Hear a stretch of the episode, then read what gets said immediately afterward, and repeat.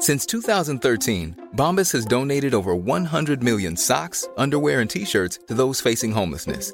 If we counted those on air, this ad would last over 1,157 days. But if we counted the time it takes to make a donation possible, it would take just a few clicks. Because every time you make a purchase, Bombas donates an item to someone who needs it.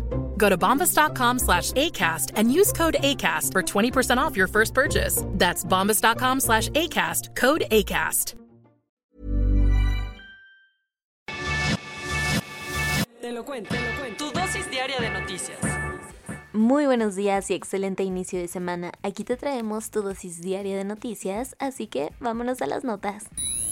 Las autoridades de Ucrania pidieron a la población de Gerson y Zaporilla evacuar de inmediato frente a un inminente contraataque para recuperar la región. Y vaya que van en serio, ya que Irina Bereshchuk, la viceprimera ministra del Ministerio de Reintegración de los Territorios Ocupados temporalmente, pidió personalmente a todas las personas en estas zonas que salgan de allí por todos los medios posibles. Así parece ser que se avecina una de las batallas más pesadas en todos estos meses de guerra. Por su parte, más hacia el este, un nuevo ataque de Moscú a un edificio de departamentos en la asediada región de Donetsk dejó al menos unas 15 víctimas mortales, mientras que muchas más permanecen atrapadas entre los escombros.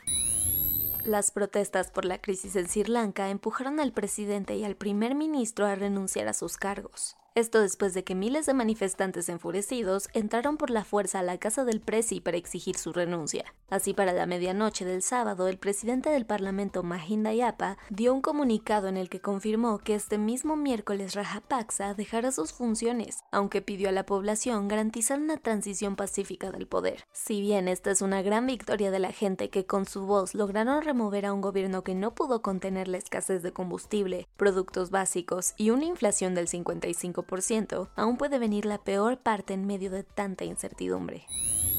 El magnicidio del ex primer ministro de Japón Shinzo Abe conmocionó a todo el país, a la par de que tuvieron elecciones parlamentarias en donde ganó su partido. El ex primer ministro de Japón Shinzo Abe no resistió al ataque que sufrió en la ciudad de Nara y murió a los 67 años. Su atacante, identificado como Tetsuya Yamagami, de 41 años, presuntamente trabajó en las Fuerzas Marítimas japonesas por tres años desde 2005. Hoy está detenido y será interrogado como parte de las investigaciones que buscarán dar más claridad a los porqués de este terrible hecho. En cuanto al cuerpo de Abe, este fue enviado a su hogar en Tokio.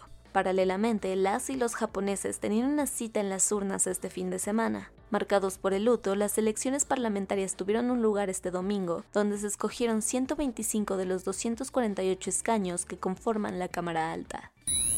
Vámonos a los cuentos cortos. ¿Te pasa que luego borras el tweet donde tirabas un montón de hate? Pues igualito le ocurrió a la presidencia de la República a través de su cuenta Gobierno de México, donde muy valentonados tuitearon que la FGR abrió una carpeta de investigación contra Lito Moreno por presuntas corruptelas. En minutos el tuit desapareció, porque seguro se acordaron que la fiscalía ya es autónoma y que el gobierno no se puede andar metiendo en sus investigaciones.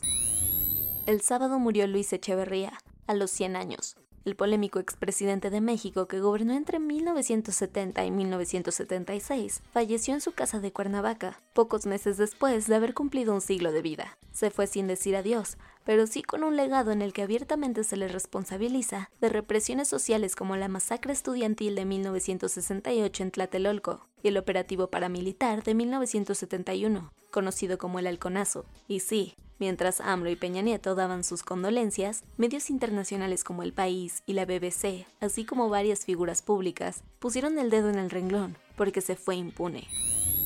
Un nuevo asesinato político tuvo lugar en Brasil, después de que un sujeto mató a tiros a Marcelo Arruda, uno de los dirigentes del Partido de los Trabajadores, en donde milita el exmandatario y ahora candidato presidencial Lula de Silva. El crimen tuvo lugar en Foz de Iguazú, un poblado en el estado de Paraná, al sur del país. Las autoridades explicaron que los motivos de este ataque fueron intolerancia política, y es que el homicida, que murió ahí mismo porque Arruda respondió a la agresión, gritó, Aquí somos de Bolsonaro, antes de cometer el crimen. Los tiroteos masivos cobraron más vidas humanas, pero esta vez en Sudáfrica, y es que tres ataques a tres bares distintos de este país dejaron al menos 21 muertos el fin de semana. El más letal ocurrió en el bar Orlando East, una taberna ubicada en la localidad de Sowento, Johannesburgo, cuando unos sujetos armados irrumpieron en el lugar disparando contra la multitud, asesinando a 15 personas e hiriendo a otras 8. Son innumerables las veces que la patrulla fronteriza de Estados Unidos participa en actos de abuso de autoridad en contra de personas migrantes y solicitantes de asilo en su frontera sur. En esta ocasión, cuatro de sus agentes están enfrentando procesos disciplinarios tras cometer actos de maltrato, específicamente contra personas provenientes de Haití, en septiembre de 2021 mientras cruzaban por Ciudad Acuña, Coahuila, hacia Texas. Resulta que el gobierno estadounidense lanzó un informe en donde reconocieron que los uniformados sí hicieron uso excesivo de la fuerza en aquella ocasión. La lucha por la hegemonía del tenis mundial está que arde. Esto después de que Novak Djokovic se anotó su cuarto título consecutivo en Wimbledon este domingo.